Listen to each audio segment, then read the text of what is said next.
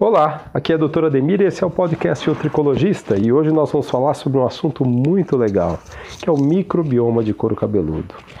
É, microbioma, na verdade, é o corpo de micro-organismos, o conjunto de micro-organismos, não só na sua variedade, mas na sua quantidade, que está na superfície ou no interior de um tecido ou de um órgão. Uh, então, quando nós falamos, por exemplo, de microbioma intestinal, nós estamos falando desse, desse conjunto de micro-organismos,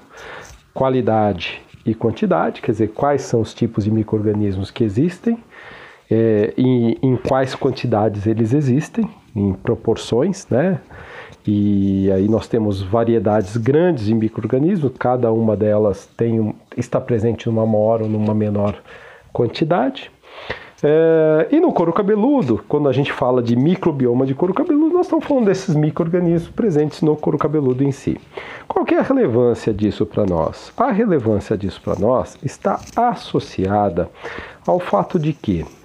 na grande maioria das vezes, é, a gente tem uma situação biológica que ela é normal. O paciente lava o couro cabeludo com uma frequência adequada, o paciente tem um manto hidrolipídico, que é um filmezinho de água e óleo que fica na superfície da nossa pele, que é chamado de, de fator de hidratação natural ou fator natural de hidratação da pele.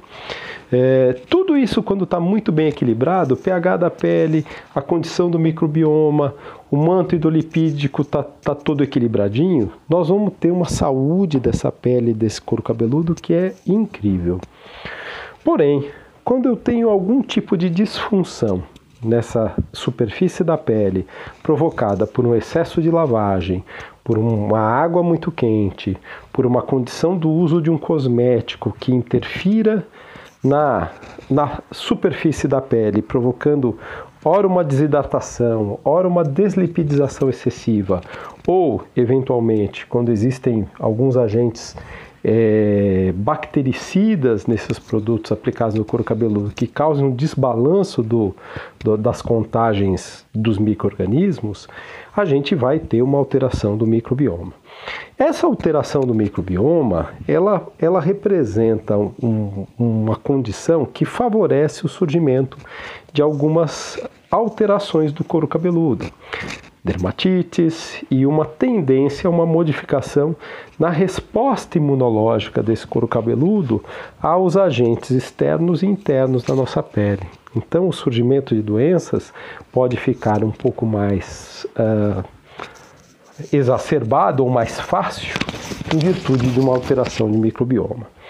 O mercado cosmético e, e o mercado farmacêutico, na verdade,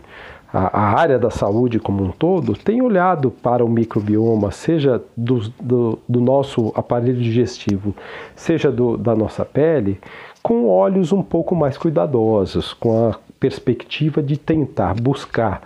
uh, soluções para prevenir as, as modificações de microbioma ou para manter aí um microbioma com mais, com mais organização, com mais harmonia, independente das agressões que esses tecidos sofram. Vale lembrar que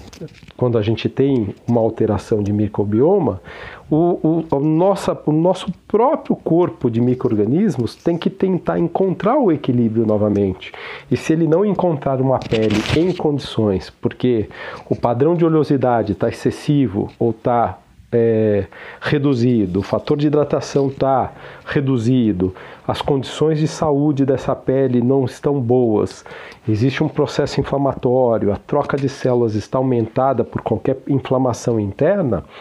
a dificuldade de se recuperar a saúde, não só do microbioma da superfície da pele, como da pele em si, será mais difícil. Hoje, nós temos tentado buscar é, cuidados com a pele, sejam eles de higiene, sejam eles de manutenção da saúde, que atuem colaborando para que esse microbioma esteja cada vez mais harmônico, ou de preferência sempre mais harmônico, sempre mais capaz de se reorganizar após uma lavagem, após a aplicação de uma de um tônico de couro cabeludo, após o uso de repente de um produto químico, após o uso de um produto modelador que eventualmente possa possa tocar o couro cabeludo de alguma maneira. Então, essas situações são situações que o, o nosso corpo busca recuperar, né, os cuidados que nós temos usados visam ter suavidade e também buscar um resgate de uma reorganização do microbioma, de uma homeostasia do microbioma e evitar exageros, evitar é, deslipidizações excessivas,